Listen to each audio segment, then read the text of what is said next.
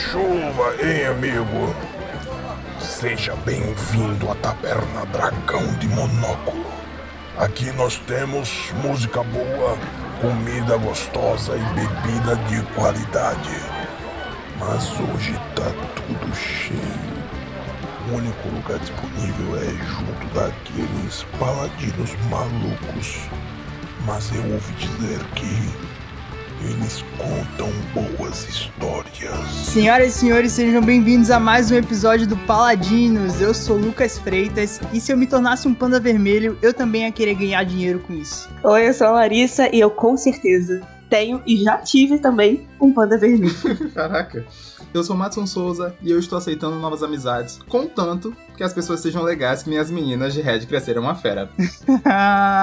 Hoje a gente vai falar sobre Red, Crescer é uma Fera, Turning Red, novo filme da Pixar, que estreou recentemente direto no Disney Plus.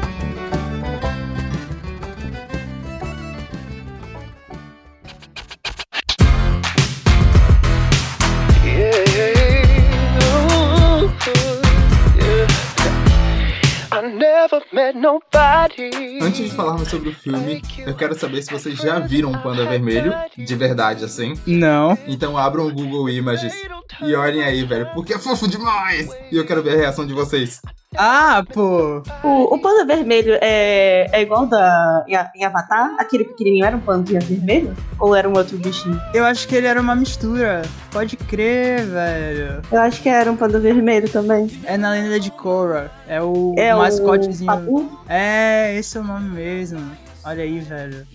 Larissa nunca decepciona quando o papo é Avatar. Calma aí que eu vou procurar o panda vermelho só pra ver se seria realmente bonitinho. A imagem eu já vi já, pô. Eu pensava que tava falando pessoalmente. Aí eu falei, ah, não, né? Ai meu Deus, ele é muito fofinho. Ele é muito fofinho, velho. É, é, é- é do. É do Avatar também. É do Avatar, mas, mas em Avatar são sempre misturas de bichos. E aí o outro eu não sei qual é, mas tem o panda vermelho na jogada. E ele parece um Pokémonzinho também, porque ele, ele é um bicho que parece uma mistura de vários bichos mesmo, tá ligado? Porque ele tem um quesinho de panda, mas ele parece um gato ou um guaxinim também.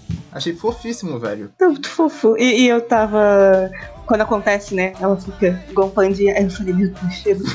eu ia estar igual a amiguinha dela, falando, ai meu Deus, eu quero abraçar o panda. Cara, é muito fofo. E ainda é gigante e gordinho. Sim, ai, é muito bonitinho.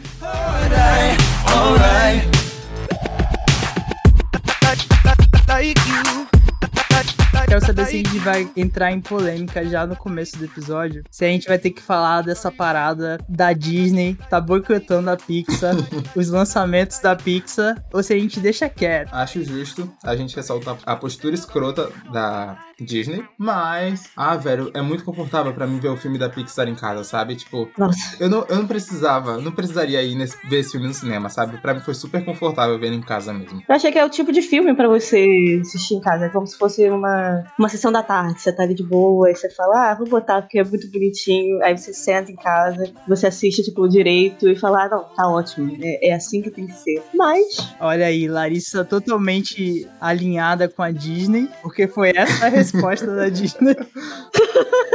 e disse que as bilheterias ainda não estão correspondendo ao que era esperado e que esses filmes família são muito difíceis de vender, então eles preferiram seguir nessa estratégia aí de lançar no Disney Plus. Mas é evidente que tá acontecendo um boicote à Pixar Animation, né? Porque os últimos três filmes deles foram todos lançados direto no Disney Plus. Teve o Soul no final do ano retrasado, aí teve o Luca no meio do ano passado e agora o, o Ed também seguiu nessa mesma pegada. Enquanto os filmes da Disney Animation Pois é, acho isso de um descaramento, velho. Os caras estão achando que Marvel, ou Star Wars, ou Disney estão fazendo filme melhor do que Pixar. Disney faz esses filmes tudo na média aí, e a Pixar que vai ficar na série B, jogando em casa. Erradíssimo. não, eu acho que a Pixar sempre faz uns trabalhos Ai, tão bom. Eu sempre fico muito chocada. O único que eu ainda não vi foi o Luca. E aí eu deixei passar mesmo. Tá com preguiça. Mas falaram que é muito bom. Eu tenho umas dívidas ainda da Pixar. Sei lá, tipo, Carros 3 eu ainda não assisti. Ai, mas eu vou ser sincera, Carros. É, Carros é difícil. Mas Carros 3 é ok, porque Carros 3 é filme de rock. É o filme do. É filme de boxe, velho. É, é o rock lutador todo, só que no filme de carros, tá ligado? É maravilhoso. Não, é, Carros eu achei, tipo, pra mim, primeiro, e é isso. Já, já cumpri minha meta com a Pixar, já vi Carros.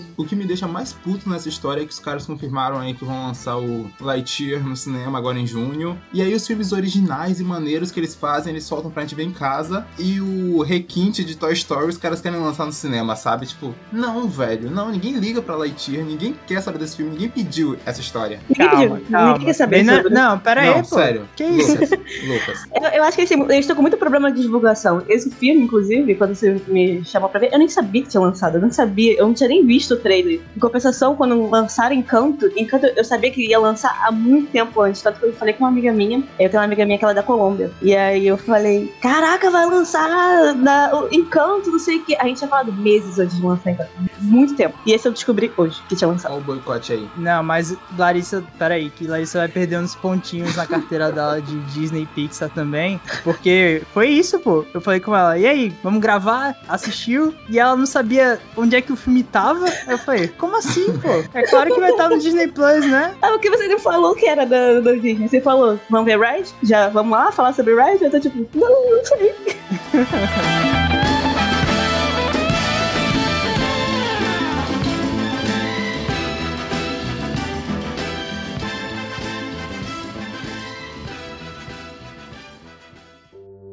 Mas assim, diferente da Larissa, que não sabia que esse filme existia, eu tava maluco pra ver, porque eu acho essa premissa maravilhosa, sabe? Eu acho essa premissa tem toda a cara da Pixar. De contar essa história dessa menina de 13 anos que toda vez que fica sente uma emoção muito forte, se transforma num panda gigante, sabe? Porque é uma metáfora muito clara pra você falar de um monte de coisas, mas também é uma premissa divertidíssima, velho. É maravilhoso essa história da menina que vira o panda. Se o Kafka tivesse pensado nisso, o maluco não tinha virado barata no livro dele, tinha virado panda. Cara, foi, foi muito bem feito. Foi, o, o roteiro todo é, é bem, bem leve, bem, bem zen. Você não tem uma, uma grande questão no sentido de você não tem uma coisa pra combater, alguma coisa pra descobrir. É só ela tentando lidar com as emoções dela e tentar lidar com, é, enfim, com a mãe dela, com questões familiares. Perfeito, tipo, acertaram. Onde tinha que acertar? Eu gosto desse, desse tipo de premissa, desse tipo de história, mas eu sou do time da galera que tá estranhando essa postura da Pixar e da Disney de trazerem esses filmes que não tem um vilão, não tem um problema tão grave e sério pra resolver.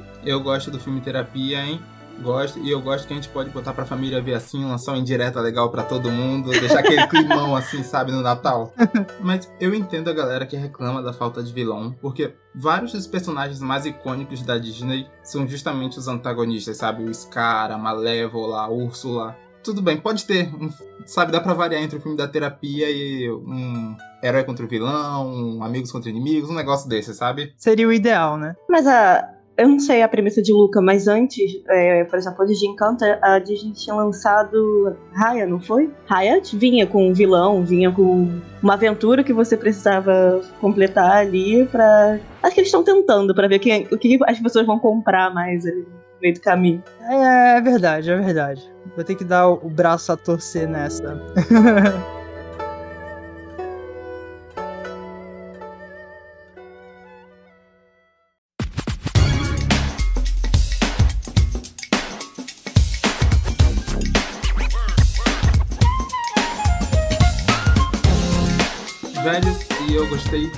de assistir Red, sabe? Fazia muito tempo que um filme da Pixar não me pegava desse jeito.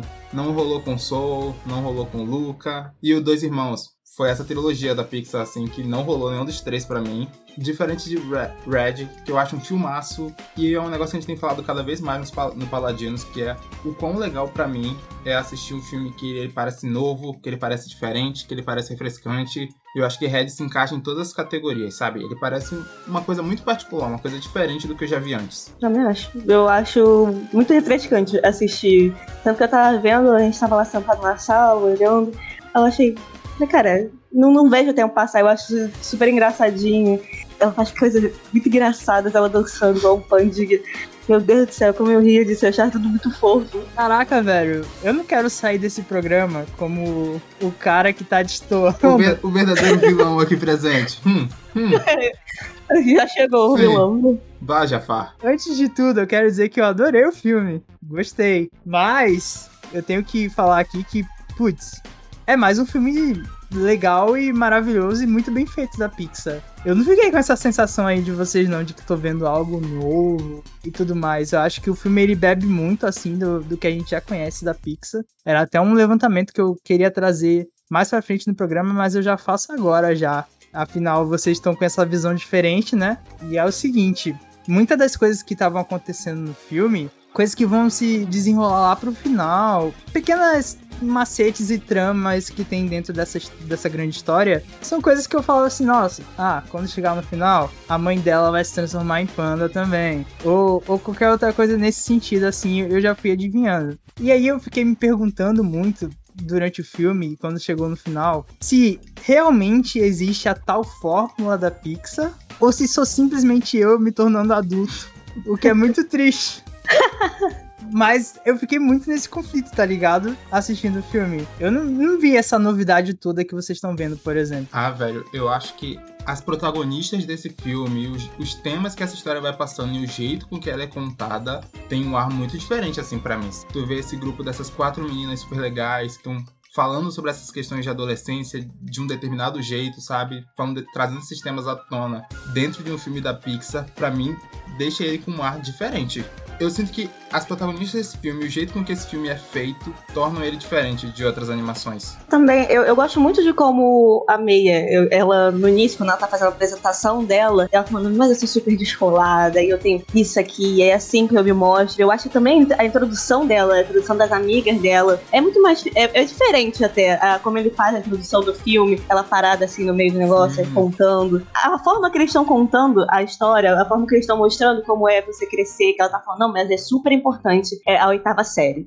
Porque é um marco e, e não sei o quê. E, e por que que eu marco? Eu também não sei, não aconteceu nada na minha oitava série pra ser um marco, mas ela queria, ela falou, não, e eu tenho essas amigas que elas são super legais, aí tem esse garoto que ele é meio esquisito, meio chato, e tem o garoto da lojinha. Eu achei assim, bem traduzido, como é. Exato, Eu acho que a Mei Mei é, o- é a prova de que esse filme é diferente, sabe? Porque ela é gordinha, ela é completamente caótica da cabeça, velho. Ela começa a desenhar um moleque e aí ela escala aquilo e fica maluca e vai pra debaixo da cama. Meu Deus, como eu ria disso. Sabe? E ela, tipo, ela é sensível, mas ela é marrenta também. Ela vai de 0 a 80 super rápido, do nada, assim. Eu acho que ela é a cara de quão diferente esse filme é. Eu concordo com tudo isso que vocês falaram. Porque tá no âmbito da- do- dos personagens e no âmbito da cultura que você tá trazendo durante o filme. E realmente, tudo isso é muito novo. A primeira vez que a gente tá tendo esse ponto de vista dentro da Pixar ou de outras animações no geral, até eu acho que a gente pode dizer sem problemas. Mas ver assim, tipo, nossa, como é que é a fase da pré-adolescência, a passagem pra puberdade desse grupo de meninas. E aí, a cultura em si, é claro que importa, tá super presente no filme, mas eu acredito que todo mundo pode se relacionar com aquela personagem e com os dilemas dela. Até mesmo a gente pode se projetar nela e, e se ver em, em situações diferentes. Essa parada mesmo, esse dilema mesmo, é um dilema presente na adolescência toda, pô, independente do lugar do mundo onde você esteja. E aí, esses elementos em si, como o filme traz, como o filme mostra, a personalidade dela como personagem e os dilemas que ela enfrenta realmente são novos. Mas eu, eu penso mais assim na, na fórmula e nos acontecimentos no geral, assim, nas coisas, de como a trama é movida pra frente. Sei lá, sou eu sendo um pouco chato assim, mas isso é besteira.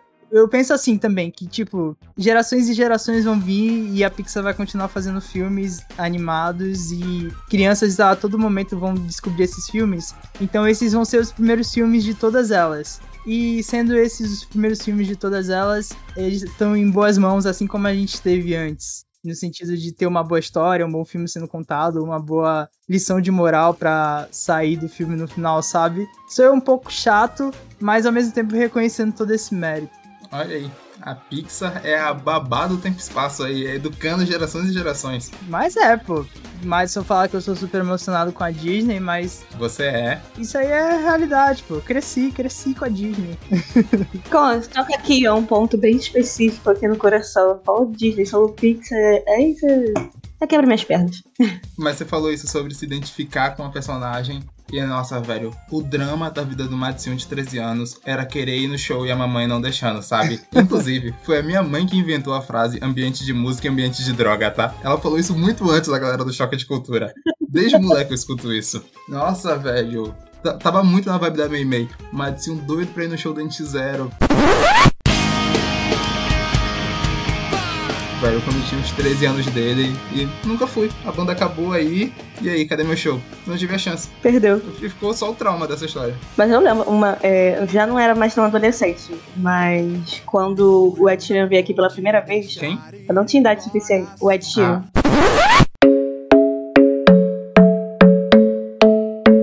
O famoso Edson, ele ele veio a primeira vez no, no Rio de Janeiro. E aí eu tinha dinheiro pra ir, porque eu tinha, acho que eu tinha ganhado de aniversário e eu não tinha gastado dinheiro nem nada. E aí eu queria muito ir. Aí eu falei, meu Deus, mas é o Edson, mãe? Vamos? Aí a mãe, não, não quero comprar o ingresso. E aí eu não fui. E eu fiquei, nossa, mas eu fiquei tão frustrada que eu não podia ir sozinha, não podia ficar lá sozinha. E eu fiquei tipo, não acredito. Nossa, olha aí, velho. Esse homem nunca mais vai voltar. Mas ele voltou. E tu foi. E eu fui, eu fiz questão de ir. Caraca, sua história tem um final feliz, então, velho. Não põe sua história no mesmo nível que a minha. A sua terminou com um final bacana. Você viu o cara depois. Nossa, então eu vou abrir um parênteses aqui rapidão que Bem mais que o tempo que nós perdemos.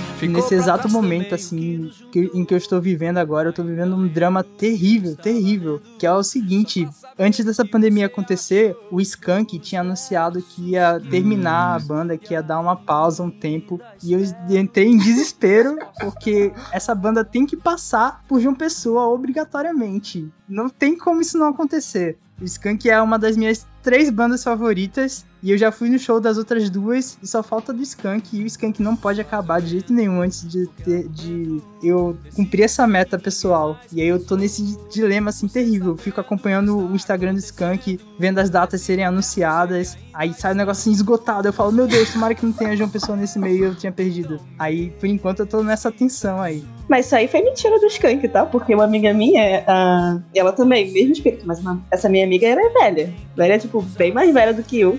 E ela falou: Eu comprei o ingresso. Daí entrou a pandemia e eu não pude ir. E aí ela foi esses dias pra assistir o Skank. Eu falei, nossa, que novidade que eles trouxeram agora. Ela falou, não. Não. porque eles iam acabar e não vão mais e não tô entendendo mais nada. Não, não, não, não. Pera aí, nada a ver, nada a ver. Deixa eu defender minha banda vai, aqui. o advogado do Eles Samuel estavam Rosa. eles estavam para anunciar a turnê de despedida. Eles iam fazer a turnê de despedida. Só que aí veio a pandemia e aí cagou tudo. Aí eles estão ainda nesse embrolho. Eles não conseguem terminar porque eles têm que fazer a turnê de despedida, pô. E aí já voltou, né? Como tá acontecendo os shows hoje em dia. Eles estão fazendo a turnê de despedida. E aí eu preciso urgentemente que ela passe aqui pro João Pessoa. Mas eles não anunciaram nenhuma data? Normalmente não, não anunciam todas. Não, eles estão anunciando por partes. Eu acho que é porque é consequência, Sim, né? sim. Dos cancelamentos, adiamentos Sacar tal. como tá em cada Enfim. lugar do país. Todo mundo torcendo por mim aí, por Não, favor. Lucas, vem pro time do trauma, pô, que história maneira, vai ser você contar que eu ia no show do Não, Skank, não, aí não, começou uma não. pandemia e eu perdi a chance de ver minha banda favorita. Pô, vai dar uma baita história. Vem com nós, rumo ao trauma. Parênteses dentro do parênteses. Meu irmão conseguiu ir para o show do Skank quando ele tava em Salvador, aí eu já tava morando em João Pessoa. E ele não só foi no show do Skank, como ele pegou a palheta que o Samuel Rosa jogou do palco e ele tem essa palheta. Eu não posso viver sabendo que o meu irmão foi pro show do Skank e eu não fui. Realmente é um trauma. Nossa, o seu assim- trauma só tá melhorando, Lucas. É essa história aí. Cancela o show, velho. Fica com a história. A história vale mais. Você está vendo o que está acontecendo nesse caderno sei que ainda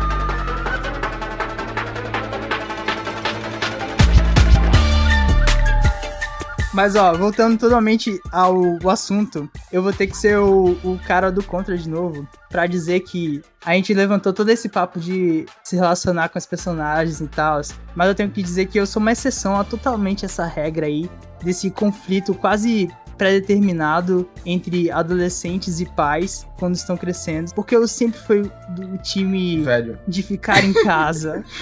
Caraca, velho. Então eu sempre gostei muito de ficar em casa e estar em casa. E eu não, meus, não dei essa preocupação pros meus pais de querer ficar saindo e tal, e ser adolescente. As minhas chatices foram por outros caminhos. Mas em relação a isso, de proibição e tal, eu fui totalmente contra. Até crescer e chegar uma idade da, da minha mãe querer que eu saia e vai encontrar Chama que pessoas. expulsando e fala, maluco, sai daqui. Não, não aguento mais Exato. você aqui dentro dessa casa. O Lucas é o capitão do exército dos idosos, velho. É impressionante.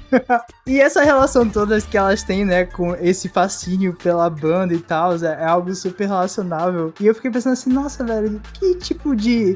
Tipo assim, eu sou muito fã de bandas e tal, mas eu tava pensando, fazendo um paralelo com a idade delas. E a única coisa que eu consegui relacionar a esse nível de fanatismo que elas tinham na época que eu assistia era WWE. Cara, você é ridículo, velho. Sabe aquela. A, Ai, meu Deus. O Lucas, ele queria ver marmanjo brigando de mentira, puxando cadeira no palco, sabe? Se encostando. Ah, velho. Olha, eu juro pra vocês, era o fanatismo geral. Era 2013. Eu tava convivendo contigo, Larissa. Meu Deus, que vergonha. Isso tava no ensino médio. Eu lembro que nessa época eles iam fazer uma turnê e iam passar pelo Brasil e tinham anunciado Rio de Janeiro e São Paulo. Foi quase nesse momento que eu entrei pra estatística dos adolescentes e pais. Porque eu tava maluco, né, velho? Eu tinha que ver o John Cena. Ah, Eu tinha nossa. que ver o John Cena, ele ia vir. Velho. Ele era o meu herói. E aí, eles cancelaram a data de, do Rio e foram só pra São Paulo, então não tinha nem como. E Ah, que frustração. Foi. Mas WWE foi o meu auge, sabe? Nesse tipo de fanatismo de adolescente. Cara, eu acho que um paralelo muito, muito, tipo assim, fácil de ser traçado, ainda mais com a idade que elas têm, é quando começaram a sair aquelas bandas que elas tinham calças coloridas. E eu lembro, uma amiga minha, ela era alucinada. alucinada, tipo, muito. Porque eu era adolescente, mas era uma adolescente mais, mais emo, assim. E aí, de longe, eu, mora, eu morava no oitavo andar, de longe, eu sabia que era ela. Que ela tava com uma calça verde. Andando por aí com um um tênis meio esquisito, cheio de treco, e um óculos roxo que ela botava aqui. Era. Isso foi um surto. Um surto coletivo assim, que eu acho que ninguém quer lembrar. Os editores desse podcast te agradecem por você finalmente ter dado uma desculpa pra tocar restart no Paladinos, velho. Caraca, muito obrigado.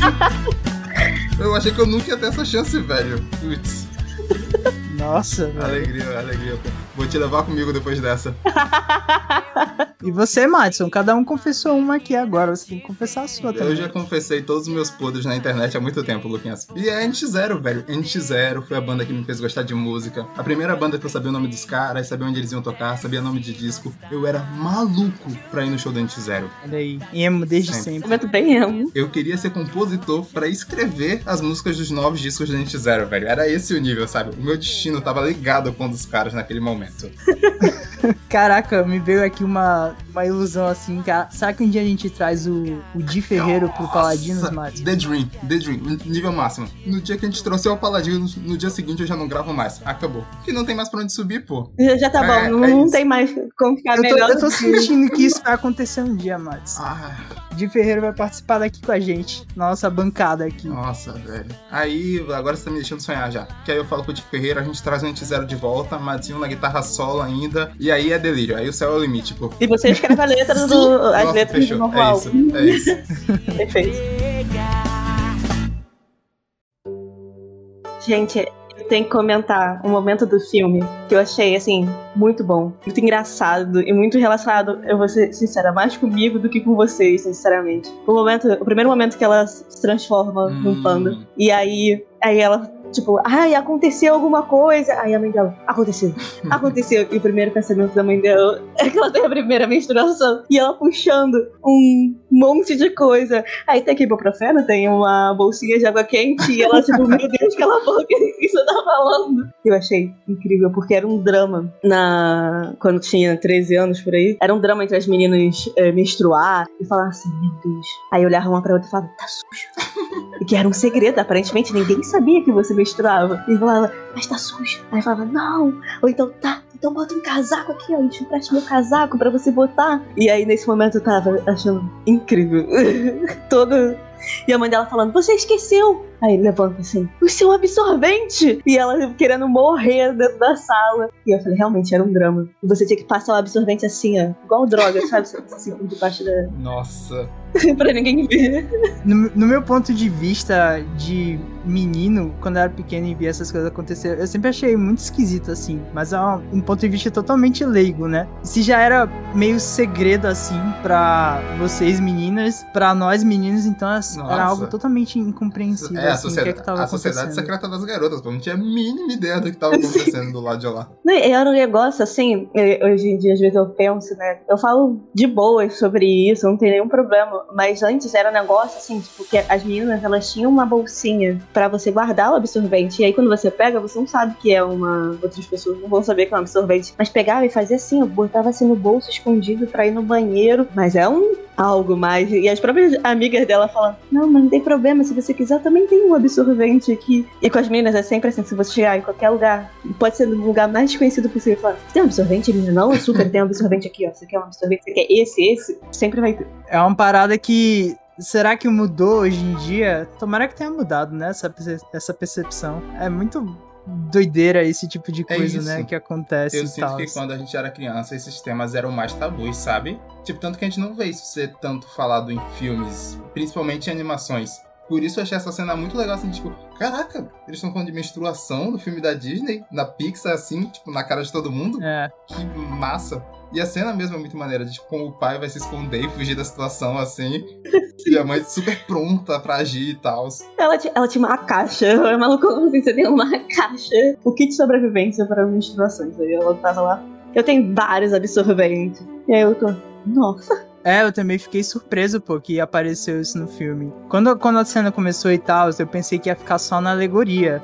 Da transformação dela em Panda Vermelho Uhum. ser uma alegoria a essa situação toda da menstruação. Mas aí o filme escancara isso e tal, e mostra o absorvente, tem toda a cena do colégio e tal, como você falou antes. Eu falei, caraca, velho, olha aí a Disney. E eu acho que esse filme faz isso até de outros jeitos, sabe? A gente, enquanto sociedade mesmo, existe uma tendência a meio que ridicularizar o que garotas jovens gostam, sabe? Tipo boy bands, Restart, One Direction, Crepúsculo, simplesmente porque garotas jovens gostam e não necessariamente pela qualidade dessas obras. E esse filme, eu acho que ele faz um trabalho oposto de mostrar o quão é legal você gostar do que você quer gostar e as minas curtirem a boy band que é iradíssima e você não ter problema nenhum de, tipo, curtir o teu rolê. Eu, inclusive, super iria no show da Fortnal aí, banda iradíssima. Eu acho que o filme ele tem realmente essa visão, assim, esse propósito, né? Tá muito dentro da do cerne do filme. Celebrar o quanto que era divertido e legal você ser essa garota e ter esse grupo de amigas e, e celebrar essas coisas que vocês gostavam na época. Eu fiquei muito curioso quando começou o filme e aí ele fala lá, né, a Meilinha, ela fala que eles estão no ano de 2003, né? É 2003 ou é 2002? Algum desses dois anos. Mas enfim, o começo dos anos 2000. Aí eu fiquei, caramba, velho, por que será que essa história em específico se passa nos anos 2000? O que é que ela tem exatamente, assim, pra ser marcada tanto nesse tempo? E eu acho que tem muitas coisas que vão mostrando durante o filme que revelam a importância dessa localização no tempo. Uhum. Esse próprio fato da boy band. Tudo bem que boy band é coisa de geração em geração aparece, mas eu acho que você linkar nos anos 2000 com Sim, NSYNC, Boys. Backstreet Boys, bate muito assim, tá dentro. Até essa parada também da, da menstruação ser algo tabu assim ainda no filme, eu acho que faz parte de estar dentro dessa história. Então tem muitas coisas assim que me fazem relacionar esse filme a essa data específica. E eu acho que é, é importante também porque é uma visão, tem muitas das memórias da, da diretora do Exato. filme. Acho que o nome dela é Domin Domin Lee. Ela em entrevista ela conta que ela botou muito assim das memórias da vivência dela como uma garota sino-canadense, sino-americana, é, a juventude dela e as experiências dela. Então, o filme tá linkado nesse tempo faz muito sentido nesse, nessa forma. Eu gostaria de dizer que os editores do Paladinos estão comemorando aqui que a gente foi de restart a Backstreet Boys, sabe? Esse episódio vai ser maravilhoso. Isso é muito legal mesmo, de tu ver que. E esse filme só é assim, porque você vê que ele é produzido, sabe, na cadeia de comando, ele é composto por várias mulheres. E que elas estão tratando de experiências que são muito pessoais ali para elas, sabe? E que é o tipo de coisa que não necessariamente um cara conseguiria pensar tão fácil assim teria esse conhecimento dessa vivência que é uma experiência feminina. Esse negócio absorvente, de como era você ter as amigas você ser fã da boy band e tudo mais. Eu acho que é muito legal como essas mulheres conseguem trazer isso pro filme de um jeito autêntico, que parece real, que parece que as personagens são adolescentes de verdade, que existiam naquela época, e tornar isso tudo muito legal e meio universal, assim, de poder assistir o filme, se identificar e curtir com elas. O momento que ela mostra a revista e para mostrar o a banda, né? E aí eu falei, gente, é, é, era, era muito isso. Você pegava Capricho, você pegava qual é o nome da outra? Atrevida, eu acho. E aí você ficava juntando ali, porque tinha o pôster. Aí você tinha que ver que abrir a revista ali no, onde tá grampeado, pra você tirar esse pôster. E aí você colava em vários lugares, você guardava e falava assim, não, porque é igual elas, ela, cada uma tem uma preferência de um, de um, de um dos componentes da banda. E antes era muito assim, não, porque eu gosto muito de fulano. Não, mas eu vou super casar com o ciclano. Ele vai entender que eu sou a alma gêmea dele. Belo dia. Olha aí, mais uma diferença paralelo gigantesca e uma diferença gigantesca é que quando eu era criança e eu colecionava a Recreio e não a Capricho, eu jamais macularia uma revista minha pra tirar o pôster dela. Esse idoso não para, velho, de atacar as pessoas. Não, ele não para. Mas eu vou ser sincera, eu, eu tinha algumas revistas, mas é que eu gostava muito de participar também das conversas com as outras meninas. Mas a revista que eu mais colecionava e que eu de fato nunca ia mexer nela, real, é que eu vou abrir meu coração mesmo. Era a revista da, das Wings e a revista da Witch.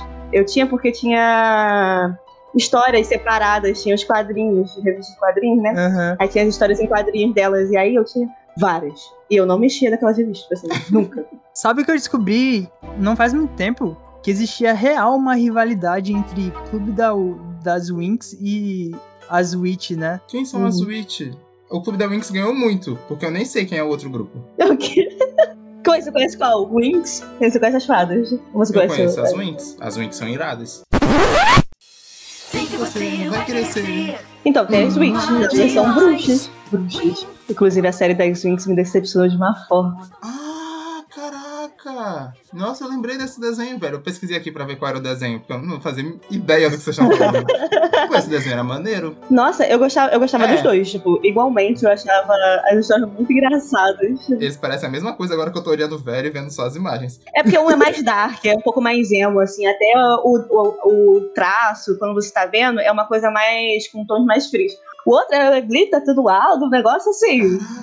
Olha aí, confessando aqui, revelando segredos aí do mundo masculino dessa época da, da infância. O clube da Witch era socialmente aceito Entre a gente meninos. assistir e conversar entre os meninos. Agora, o clube das Winx, eu assistia totalmente em segredo. Se me perguntassem, clube das Winx, não sei Tu nem nunca nem ouvi falar. Nunca nem ouvi falar, mas sábado de manhã eu tava lá, tava lá. Sei que você vai querer ser uma de nós, então. O Witch, eu acho mais. Como que eu posso dizer? Mais indie, assim, entre, entre o pessoal. Mas, caraca, o Witch fez muito sucesso. E tanto que quando lançaram a série, eu falei, mano, pra início de conversa, tem que ter a música. Se você não tem a música, você já tirou todo sim, o cerne ali da história. E, e não tem. E aí eu fui assistir. E aí eu percebi que a- as coisas que tem lançado pra adolescentes agora é meio esquisito, né? Porque eu tava olhando e eu falei, gente, não, não tô apegada a esse negócio. Pra que esse drama familiar? Ela era ligada na família dela, o que você tá falando? Não, não quero saber disso. Eu quero saber se elas, amigas dela, vão fazer compras. Eu quero que elas briguem. Nossa, eu, infelizmente, a gente vai ter que entrar no clube do Luquinhas, o clube dos velhos um dia, sabe? E cada dia que passa a gente tá mais perto desse clube. Sim. Tanto que eu assisto a série de High School Musical, porque agora High School Musical tem uma série. Só que não rola, velho, sabe? Tipo, eu assisto porque eu sou bitch de High School Musical, eu vou assistir qualquer coisa que os caras lançarem. Mas não rola, não me identifico com nada que tá acontecendo ali. Fico puto com todos esses adolescentes e burros que estão fazendo merda. Não rola, velho, não tá dando mais. Eu vou deixar meus comentários da série pra outro momento. Mas, caraca, uma- eu e uma amiga minha, a gente assiste. Maluco, eu vi a se- a segunda temporada do ódio. Cara, é isso. Que eu tava assim. Eu, eu assisto falando mal, minuto após minuto, reclamando dessa merda, velho. E toda semana eu tô lá de novo. Mas eu queria dizer que nessa última. A última temporada que eles lançaram tem a música que canta em Hannah Montana.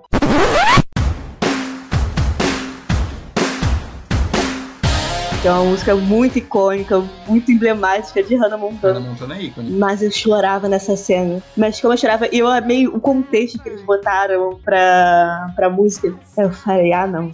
Olha, toca, inclusive, na, eu tenho uma playlist assim, só minha, e eu botei essa música lá. Da, da versão da, da, da- da- do seriado. Eu falei que foi assim. Todo o resto é muito ruim, mas as músicas. Esse, esse programa, velho, ele só melhora. Agora a gente conseguiu encaixar a Hannah Montana. É isso aí, velho. Sucesso. É isso. Meu episódio favorito do Paladino já. O Lucas não gostava da Hannah Montana. Não, não. Eu não assistia tanto, mas não tinha nada contra, não, sabe? Eu sempre fui muito mais Nick, Nickelodeon do que Disney. E aí era Nick na veia, sabe? Ah, não, calma. Eu, eu tive fases assim. Quando eu era mais moleque era Disney. Aí depois foi Nick. Aí quando eu fui ficando mais 13 anos e meu humor tinha que ser mais sujo, era Disney XG, porque os caras peidavam e arrotavam e eram meio nojentos. E depois eu, como um bom adulto, comecei a assistir o cartoon. E eu me mantenho até hoje.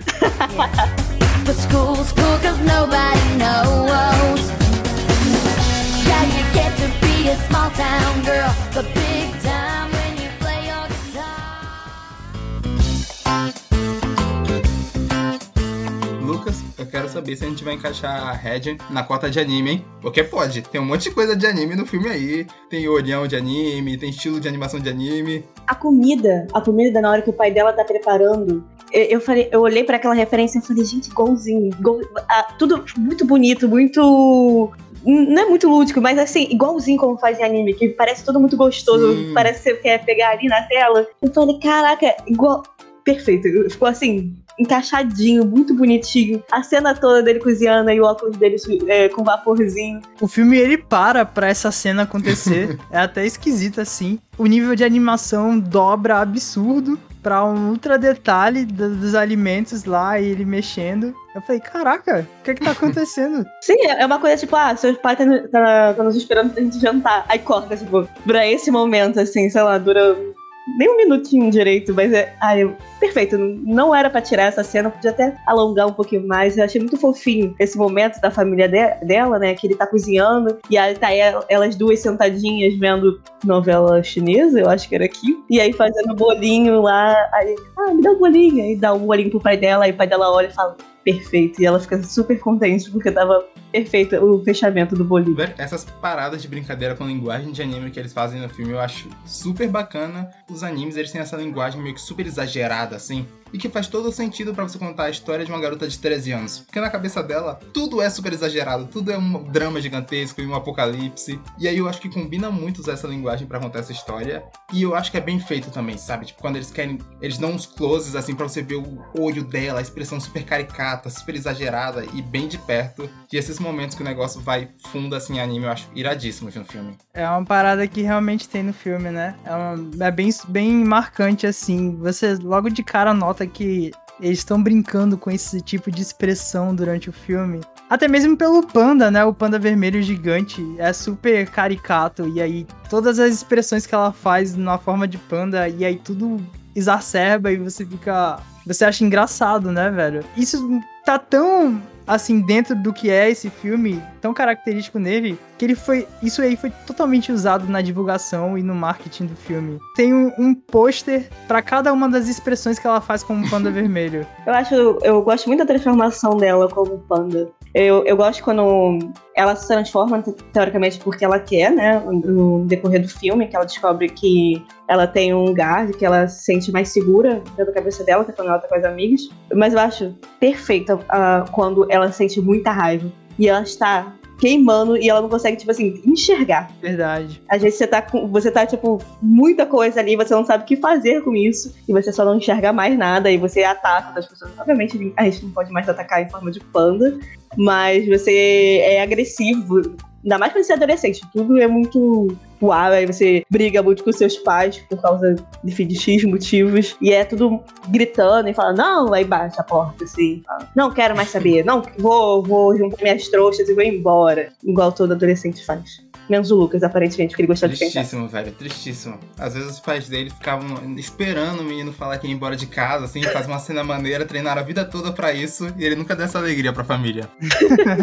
Mas eu gosto muito disso do Panda, porque ele é uma metáfora que funciona em vários sentidos, sabe? Porque tem isso de que na adolescência você tá sentindo tudo no volume máximo, todos os seus sentimentos estão no limite. E é aquela garota, ela interpreta aquilo virando o Panda, aquela é representação dela. Mas eu lembro que quando eu era moleque e eu tava no limite, assim, eu ruía muita unha, velho. E esse era o meu Panda gigante. Se eu ficasse nervoso, animado, estressado, ansioso, qualquer coisa, eu começava a roer unha num nível bizarro. E esse é o processo de crescer, de tipo, tu aprender a controlar o teu panda, sabe? De você amadurecer e eu conseguir me controlar pra não roer unha toda vez que eu fico nervoso, ansioso, estressado, com medo qualquer coisa assim. É você crescer e aprender a lidar com o seu panda, e todo mundo meio que tem um panda. E esse é o processo da adolescência, você domesticar as suas questões interiores e aprender a lidar com os sentimentos. O que eu acho massa, assim, no, no personagem da Meilin, esse drama nela, é porque ela não mostra isso pras outras pessoas. Ela não mostra isso pras amigas e muito menos pros pais dela. Ela sempre guarda isso. E não é que ela não sinta, porque ela sente. E todos os momentos que ela, a gente vê ela sozinha, ela, ela por ela mesma, ela libera e a gente consegue ver o drama que ela tá sentindo. Ela vai pro quarto dela e chora as dores que ela tá sentindo naquele momento. E é é até engraçado, porque eu, pensando agora, no começo do filme, ela meio que tenta enganar a gente também. Ou pelo menos ela, ela tá tentando se enganar também ao mesmo tempo, talvez. Não sei, tô começando devagar. Mas enfim, tem essa parada que ela esconde isso de todo mundo.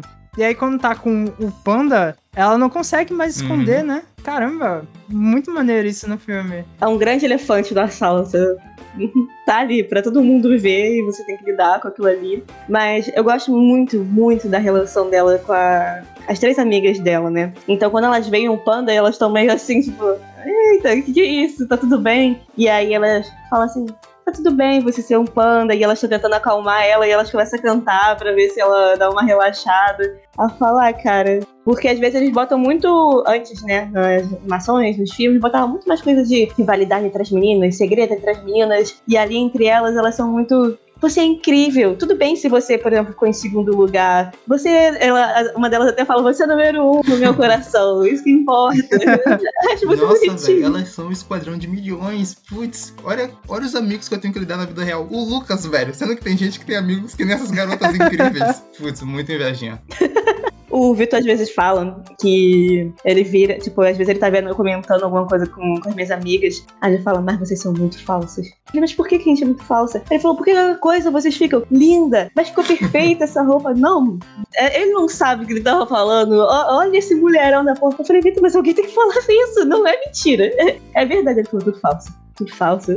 Vocês precisam entender que a falsidade entre vocês. Aí, ó, cadê você, Lucas? Nunca parou assim pra me elogiar, me botar pra cima. Nunca. Péssimo amigo aí, velho. Essa masculinidade tóxica.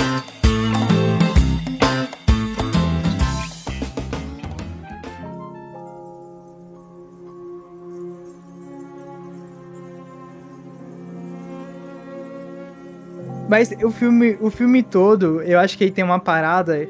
Tudo bem que isso é uma coisa à parte, assim, que ele tem, que ele tem nesse filme, que é muito legal, essa relação realmente de é, afetividade e suporte, né? Que elas têm uma com as outras. Mas eu, eu gosto que o filme tá dentro disso também, o que eu vou falar. Mas assim, no geral, o filme ele não esconde a personagem, ele não cai em tramas e que eu acho que seriam muito clichês. No sentido de, sei lá, me transformei num panda vermelho e como é que eu vou esconder isso das pessoas? Como é que eu vou Sim, esconder sim, isso sim. dos meus pais e do- dos meus núcleos de amizade, etc. Não, o filme embarca totalmente na aventura e na magia da parada. É, vou me transformar em panda vermelho, a escola toda vai saber, todo mundo vai saber, e não só vai saber, como vai curtir a parada. Vai me pagar, né?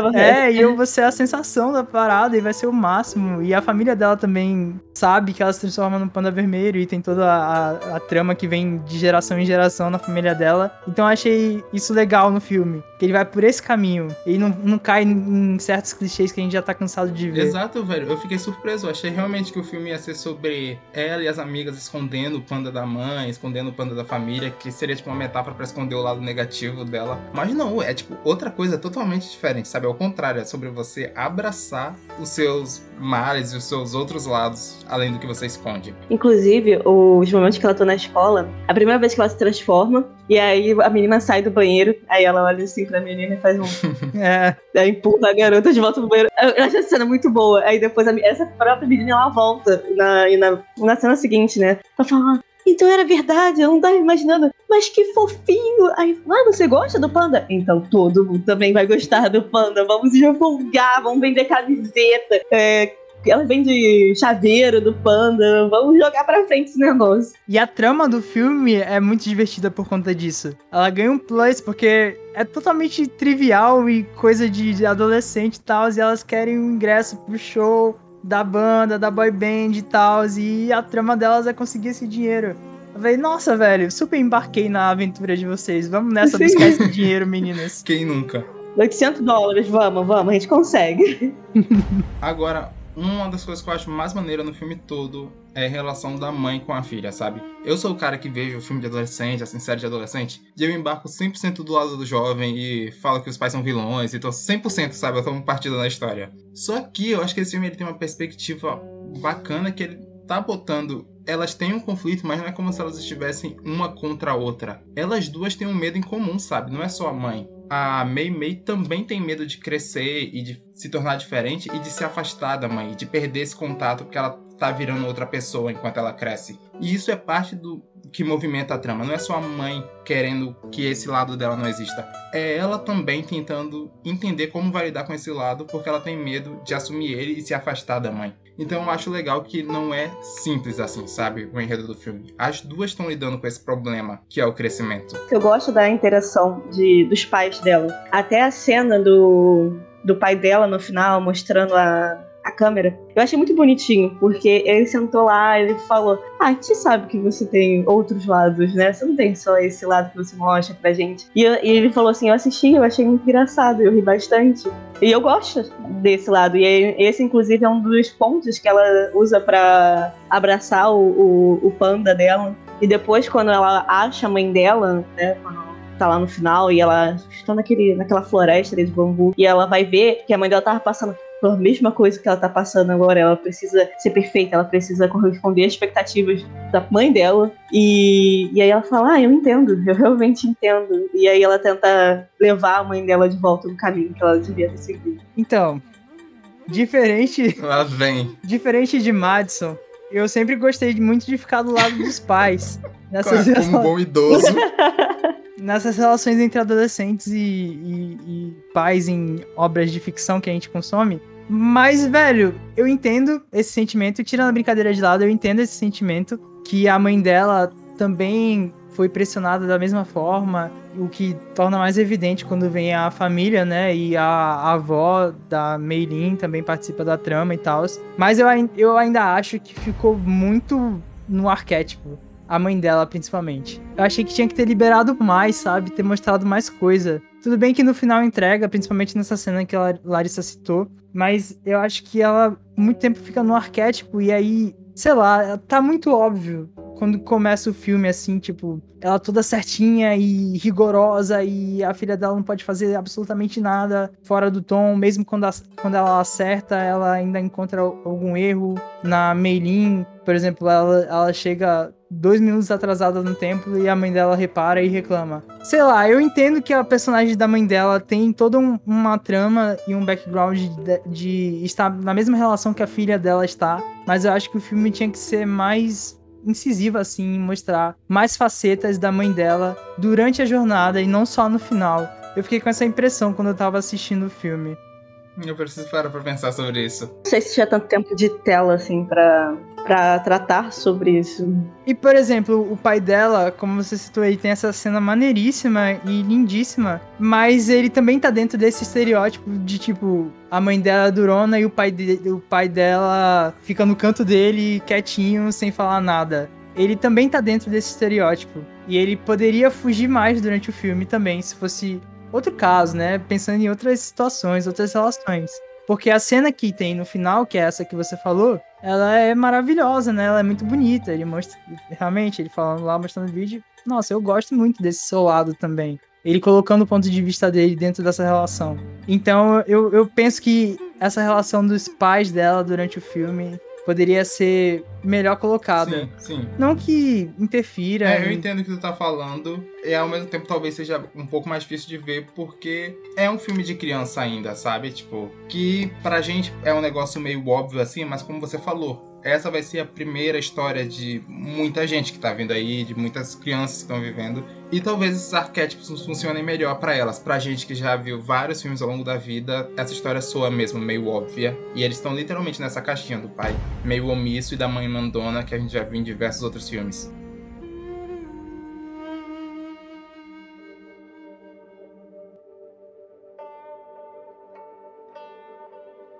Agora eu queria comentar um, um negócio aqui, pô, que quando eu fui chamar a Larissa, né, pra participar, depois ela falou que assistiu o filme e ela me contou que ela assistiu com a mãe dela. Sim! E aí eu fiquei pensando muito nisso, velho.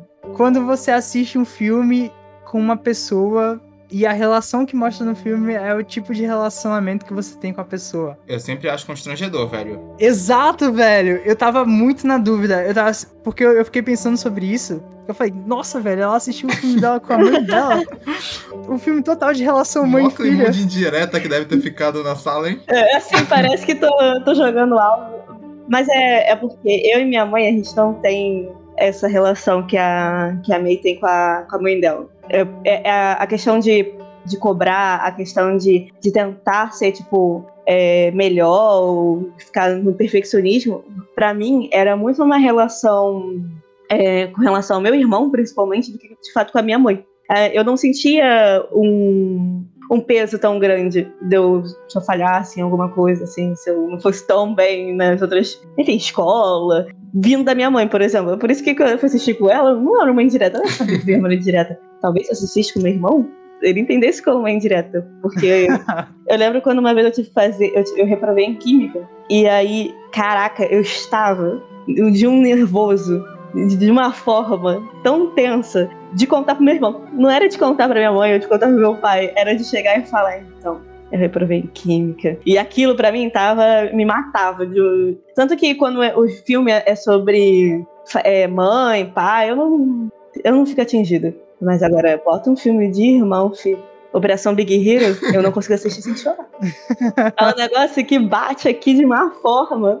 Ah, É, tipo, isso é verdade, né, velho? Depende muito da tua relação familiar com essas pessoas. Porque filme de irmão, pra mim, é de boaça. Tipo, eu assisto do lado dos meus irmãos. O filme pode ser a coisa mais bonita do mundo. Eu terminar, vou dar um soco neles e levantar do sofá e acabou, sabe? tipo, não tem isso. Agora, com relações paternas é outra coisa. Nossa, eu evito assistir qualquer tipo de filme, qualquer tipo de relação que eu tenha com as pessoas, velho.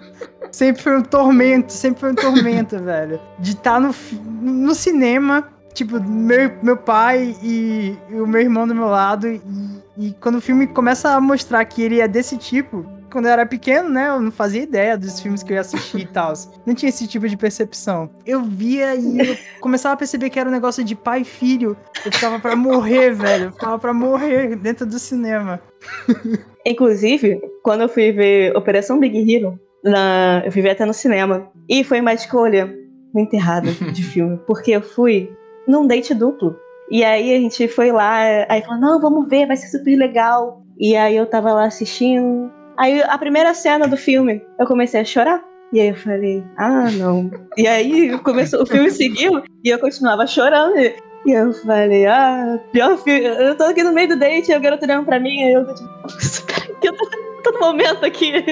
Estou me conectando de uma forma, não é o momento, peraí. E aí foi mais problemático. Tanto que eu não vejo Operação Hero, porque eu sei que eu vou chorar. Ó, eu só quero discordar do Lucas aí, porque eu acho que o cinema é o melhor ambiente pra você passar por uma situação dessa, velho. Porque tá todo mundo quieto no cinema, não vai ter odiadela, não vai ter toque, não vai ter nada. Você fica quieto olhando pra tela e deixa acabar. Agora em casa, que as pessoas podem falar durante o filme, ou que você pode olhar pro lado e ver as pessoas olhando pra você ou qualquer coisa assim. Nossa, velho, é inventar desculpa pra ir no banheiro e fugir dessa situação merda. Horrível. Horrível. O que Caraca, sentindo. Ele tem uma parada muito pessoal, velho. Tem uma história aí que ele não tá querendo contar. Não, não, não, não. O que eu tava pensando, vou dizer, já que você, que você levantou, pensar nessa relação, Larissa falou da relação dela com o irmão, né? E aí eu fiquei pensando em filmes que poderiam trazer esse tipo de relação. E aí tem o, o, o Dois Irmãos, o filme O Dois Irmãos, né? O, o da, o da Pixar. Ele me remete um pouco, mas eu não assisti ele na época em que eu estava vivendo esse tipo de relação. Com o meu irmão, com o Felipe. Porque foi um momento muito X da nossa vida, onde ele estava totalmente determinado a e focado em estudar para as provas que ele queria fazer, os concursos militares da vida. E eu estava totalmente na zoeira do, da, da- do período entre faculdade, sabe? Minto, ele tava no, no final do, do colégio dele. E eu tava na vagabundagem total. E aí, quando eu assisti Dois Irmãos, anos mais tarde, eu vi, nossa, velho, é total a relação do, do irmão mais velho com o, gar, o garoto que é o principal lá do Dois Irmãos. Total. O cara só querendo saber do RPG e da parada. eu falei, nossa, velho, eu sou total ele. Calma, calma, calma. Então quer dizer que se vocês tivessem assistido esse filme juntos, num determinado espaço, tempo, rolaria o Luquinhas emocionado, abraçando o Felipe, chorando, dizendo eu te amo, esse rolê todo? E o Felipe assim. Não, ia ser a total situação esquisita e que eu queria morrer. É exatamente isso que eu tô querendo dizer.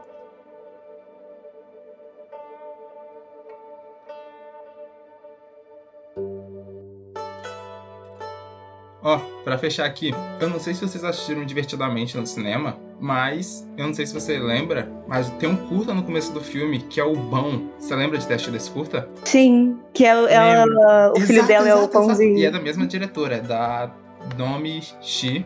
Ela também dirigiu esse curta e esse foi o primeiro filme que ela dirigiu, foi o Red agora. E nossa, velho, eu assisti esse curta e eu já entrei no Divertidamente chorando e eu fui nessa até o final do filme, sabe? Eu emplaquei um no outro e foi duas horas me debulhando assim, na merda, emocionalmente, nessa brincadeira. Eu lembro que eu assisti o Bal na sessão de Divertidamente, eu não tinha entendido nada.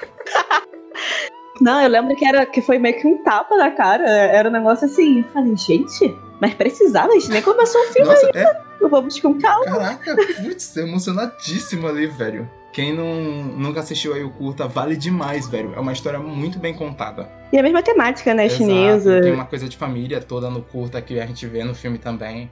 parênteses aqui rapidão, outro parênteses, é que esse episódio eu vim preparadíssimo pra gravar, coisa que não acontecia há muitos paladinos. Mas pra dizer que eu li uma entrevista da, da diretora que ela deu pra Veja, e aí ela conta muito dessa relação do, de como foi fazer o filme e o Bal, que é esse curta que o Madison citou, foi o, o curta que ela fez, né, pra passar antes Divertidamente. E o Red foi o primeiro filme que ela dirigiu, real oficial, assim, a metragem, né? E aí ela traz muito essa relação entre mãe e filho, mãe e filha, que tem no Bal, que ela diz que é muito superficial ali, é a ponta do iceberg para ela conseguir desenvolver e em paralelo essa parte toda da puberdade das meninas no Red, realmente. Até porque a- ela diz na entrevista também, curioso, que um monte das ideias que ela tinha do, do Red sobre esse lance da puberdade, como ela afeta isso,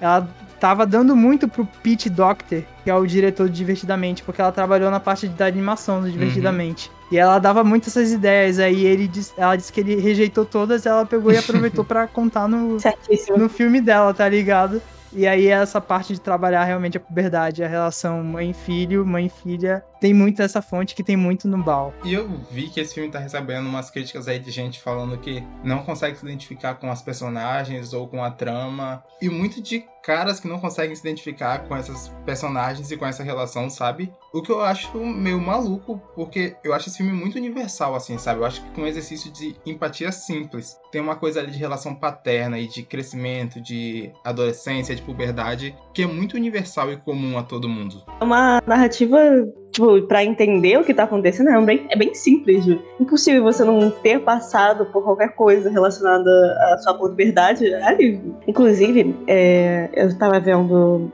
Ele dá muita nostalgia, né? Quando você lembra sobre como você era na adolescência. A gente comentou várias coisas que a gente assistiu. E fazer um paralelo que a Netflix tinha lançado um seriado da Maísa com a Camila Queiroz. Hum, sim, sim. E aí eu fui ver esse negócio e me bateu uma nostalgia.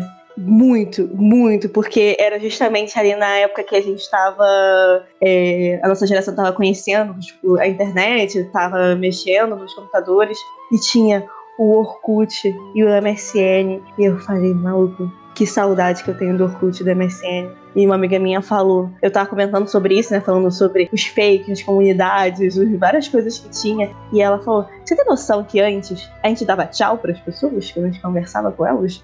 Tchau, vou dormir, vou fazer outra coisa. E a gente não dá tchau agora, porque a gente tá o tempo inteiro com, com o telefone. Aí eu falei, sim, né? Como assim a gente não, não dá mais tchau? É só você não responder mais a conversa e puxar outro dia. Não, peraí, pô, mas isso aí é. Isso aí é maravilhoso. Eu sou totalmente dessa geração aí agora, pô. Nossa, que delícia que é parar um papo no meio e continuar dias depois. Melhor ainda é quando acontece no Instagram, que você pode curtir a Nossa, mensagem. Isso é uma evolução da comunicação da humanidade mesmo, velho. O coraçãozinho é o melhor final de todas as conversas. Mas eu acho que é mais complexo até do que o negócio do tchau, hein? A parada é que antes a gente ficava offline e hoje isso nem existe mais. Tipo, não existe eu vou entrar na internet, vou sair da internet. A gente é a internet. Não, não existe esse conceito. Eu- ela, falou, ela falou isso comigo, e aí eu falei, caraca, eu entrava lá é, no MSN, eu entrava sempre como ausente, se não me engano. Porque a minha prima tinha uma mania muito chata de ficar chamando minha atenção. E aí eu nunca gostei que fizesse barulho. Tanto que meu celular vive no silencioso, inclusive. E eu não gosto do barulho. E aí eu sempre entrava ausente. E aí eu que ia catar as pessoas pra conversar, que as pessoas não sabiam se eu tava ali mesmo ou não. A moral dessa história toda aqui é que tem uma galera da nossa geração aí que fica nessa nostalgia dos anos 80, nada a ver, que a pessoa não tem nada a ver com os anos 80 e fica nessa nostalgia aí. Tem que ter nostalgia dos anos 2000, que os anos 2000 era incrível, rapá. Matinho o MP3 dele, Incrível. andando pela cidade de Tenente Zero. Felicidade. Caraca, eu, eu penso na, na minha adolescência e eu vejo os negócios e falo, eu gostava muito, mas eu curti assim, com vontade, tanto filme quanto música nem tanto, eu ouvia umas coisas muito aleatórias, mas filme então, às vezes eu paro e falo com o Victor e falo, mas você já assistiu esse filme aqui em específico? Tipo, Meninas Malvadas. Victor nunca assistiu Meninas Malvadas. Você precisa assistir esse ícone! Como assim você não sentou e assistiu Meninas Malvadas? Nossa, eu sou recheado de clássicos dos anos 2000, assim, que nenhuma outra geração sabe o quanto que eles são importantes e clássicos. Madison compartilha de algum desses filmes que eu sei, que eu tô ligado. Por exemplo, Bob Esponja, o filme. Ouro. Ouro, Clássico ouro, ouro. imortal do cinema. Ouro puro, sétima arte, no mais alto nível, no mais alto grau. E as pessoas não, não têm noção disso, as outras gerações não têm noção disso. Mas um dia o Paladinos vai fazer esse trabalho aí de enaltecer A esse galera filme. não entende mesmo. Quando chegar no Paladinos 100 e for Bob Esponja o filme, a galera vai ficar muito tipo, quê? Eu me abstenho pra falar de Bob Esponja. Nossa, velho. Eu não queria terminar o Paladinos em baixo astral. mas já que esse tópico foi levantado, eu vou ter que dizer. Estávamos eu, eu e Larissa no primeiro ano do ensino médio, conversando, coisas aleatórias, como sempre. E aí ela me vira e eu faço alguma citação a Bob Esponja, uma parada obrigatória, né? De qualquer pessoa que cresceu da nossa geração, qualquer pessoa decente. E aí ela me vira e fala que não gosta de Bob Esponja, Madison. É, a gente vai ter que. A gente vai ter que cortar a transmissão aqui, porque o que eu vou dizer pra ela não pode nem ser gravado. Não pode nem ir ao ar essa brincadeira. Eu tive que fazer uma enquete com todo mundo da turma, perguntando se gostava ou não de Bob Esponja, porque foi um choque tão grande, foi tão grande, perceber que existia outras pessoas no mundo e que não curtiam Bob Esponja. alguém assim. É, para audiovisual eu tenho umas opiniões muito impopulares. Vamos, vamos deixar em Bob Esponja, não, não vamos seguir. Como é que você não gostava do Bob Esponja se o Lucas, que era seu amigo, é o próprio Lula Molusco, velho? O moleque é a encarnação do Lula Molusco.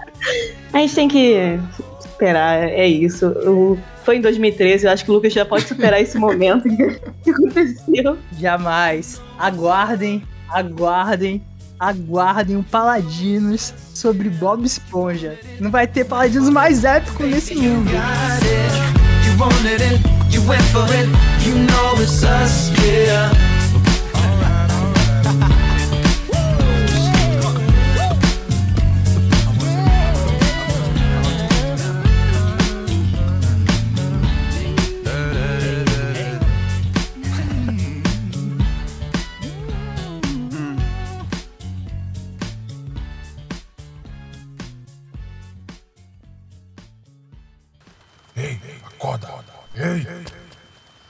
Levanta! Chega! Acabou! O sol, o sol tá quase raiando e só tem vocês aqui. Vou embora. E você que gosta das histórias desses paladinos podem os encontrar no vasto reino da internet, procurando por arroba. Os links estão todos na descrição. Agora dei um fora daqui, seus palermas.